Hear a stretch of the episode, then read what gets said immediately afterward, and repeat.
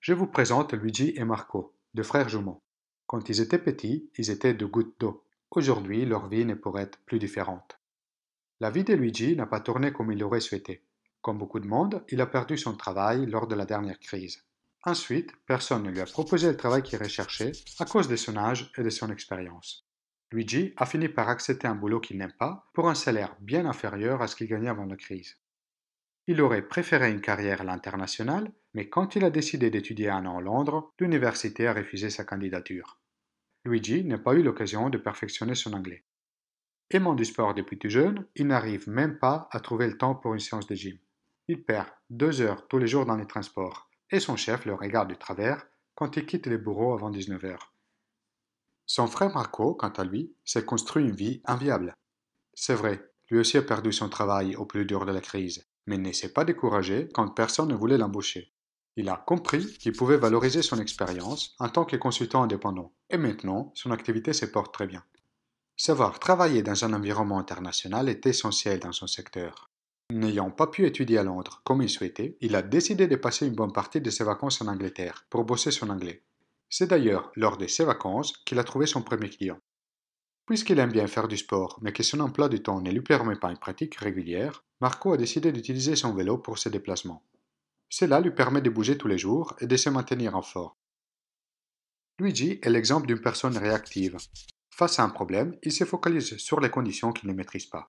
La sélection de l'université, le marché du travail, le manque de temps, il focalise son temps et son énergie sur son cercle de préoccupations, ce qui génère énormément de stress. Marco, quant à lui, adopte une posture proactive. Il se concentre sur son cercle d'influence, sur les choses dont il a un contrôle direct. À court terme, cela lui permet de maîtriser le stress. À long terme, d'étendre son cercle d'influence. Voilà la première habitude pour réussir. Soyez proactif. Concentrez-vous sur votre cercle d'influence. Afin de réaliser ses rêves, il faut déjà bien les connaître. C'est comme le métier d'architecte. Chaque nouvelle maison commence par l'idée qu'il souhaite réaliser. Il visite les terrains sur lesquels il va construire et il imagine la maison comme si elle était déjà là. Il visualise la famille qui va y vivre en train de profiter de la salle à manger, du jardin, de la piscine. Une fois que les idées sont claires dans sa tête, l'architecte rédige les plans détaillés du projet. Il définit l'emplacement exact des cloisons, des fenêtres et les matériels de finition. C'est seulement après que cette planification médiculeuse est terminée que les travaux peuvent commencer. Et c'est pareil pour la vie dont vous rêvez. Vous devez l'imaginer et la planifier avant de pouvoir la réaliser. Voilà donc la deuxième habitude, sachez dès le départ où vous voulez aller.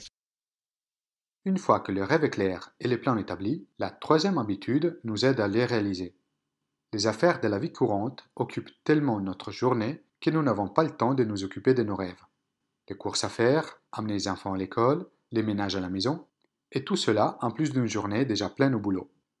Pour nous aider à travailler sur nos rêves, Stephen Covey conseille d'organiser nos tâches selon deux critères, leur urgence et leur importance.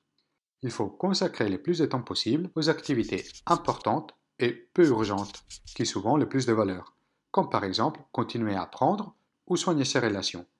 Pour y arriver, il faut commencer par éliminer les activités qui ne sont ni urgentes ni importantes, comme par exemple regarder la télé. Voilà la troisième habitude, donner la priorité aux priorités. Ces trois habitudes vont vous permettre d'atteindre votre indépendance. Elles constituent votre victoire intérieure. Passons maintenant aux habitudes qui constituent la victoire extérieure. Est-ce que vous envisagez la vie comme une éternelle compétition? Dans une épreuve sportive, il y a juste une place au plus haut du podium. La gloire est pour les premiers arrivés. Les autres sont vite oubliés. Envisager ces relations de cette manière correspond à une posture gagnant-perdant. Nous avons été éduqués à cette logique depuis tout petit. Cette attitude n'est par contre pas la plus efficace dans la plupart des situations de la vie. C'est plutôt l'attitude gagnant-gagnant qu'il faut privilégier ce qui demande à la fois du courage pour défendre ses convictions et ses désirs, et du respect des opinions et de l'intérêt d'autrui.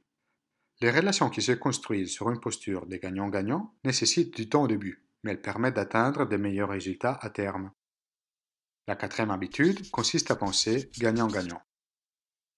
Imaginez d'avoir des problèmes de vue et d'aller chez un ophtalmo.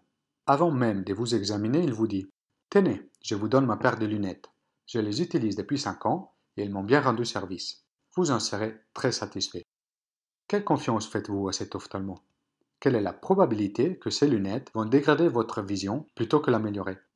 Cet exemple s'applique parfaitement à nos relations. Très souvent, nous n'écoutons même pas nos interlocuteurs. Nous ne nous mettons pas à leur place pour essayer de comprendre leur point de vue. Et pourtant, une posture d'écoute attentive est importante pour créer des relations constructives. Apprendre à écouter est un pas essentiel vers la réussite. Voilà la cinquième habitude. Cherchez d'abord à comprendre, ensuite à être compris. Toutes les habitudes vues jusqu'ici préparent à la sixième habitude, celle de la synergie. L'habitude de la synergie est bien plus puissante que celle, plus commune, du compromis. Imaginez que vous êtes passionné de musique jazz et que le week-end prochain, vous souhaitez assister à un concert d'un groupe que vous aimez bien. Votre mari ou votre femme, quant à eux, aiment la cuisine japonaise et ont envie d'essayer un nouveau restaurant qui n'a de place que le soir du concert. Selon la logique du compromis, vous ne pourrez faire qu'une seule de ces activités. L'un des deux doit renoncer à son envie pour satisfaire celui de l'autre. Selon la logique de la synergie, vous utilisez votre créativité pour trouver une solution qui convient à tous les deux. Par exemple, vous pouvez décider d'utiliser les services de livraison du restaurant et vous faire livrer à l'entrée de la salle de concert, et profiter d'une spécialité japonaise avant de profiter du concert. Voilà la sixième habitude. Profitez de la synergie. Les habitudes 4, 5 et 6 vous permettent d'atteindre une pleine interdépendance. Elles vont supporter votre victoire publique. Imaginez d'être en train de vous promener dans une forêt. Sur votre chemin, vous rencontrez un ami qui est en train de scier un arbre. Il est épuisé. Ça fait déjà plusieurs heures qu'il s'acharne sur sa tâche. Vous lui conseillez Pourquoi tu ne prends pas une pause? Tu peux aiguiser ta scie et continuer plus vite, avec moins d'efforts. Et il vous répond Je n'ai pas le temps de m'arrêter, je suis bien trop occupé à scier. L'habitude numéro 7 vous propose de prendre le temps d'aiguiser vos facultés. Vous entrez dans une spirale positive qui vous permet de continuer à progresser en améliorant vos habitudes via votre apprentissage, votre engagement et vos actions. Voilà donc la septième habitude qui englobe les six précédentes. Aiguisez vos facultés. Et celles-là sont les sept habitudes de ceux qui réalisent tout ce qu'ils entreprennent.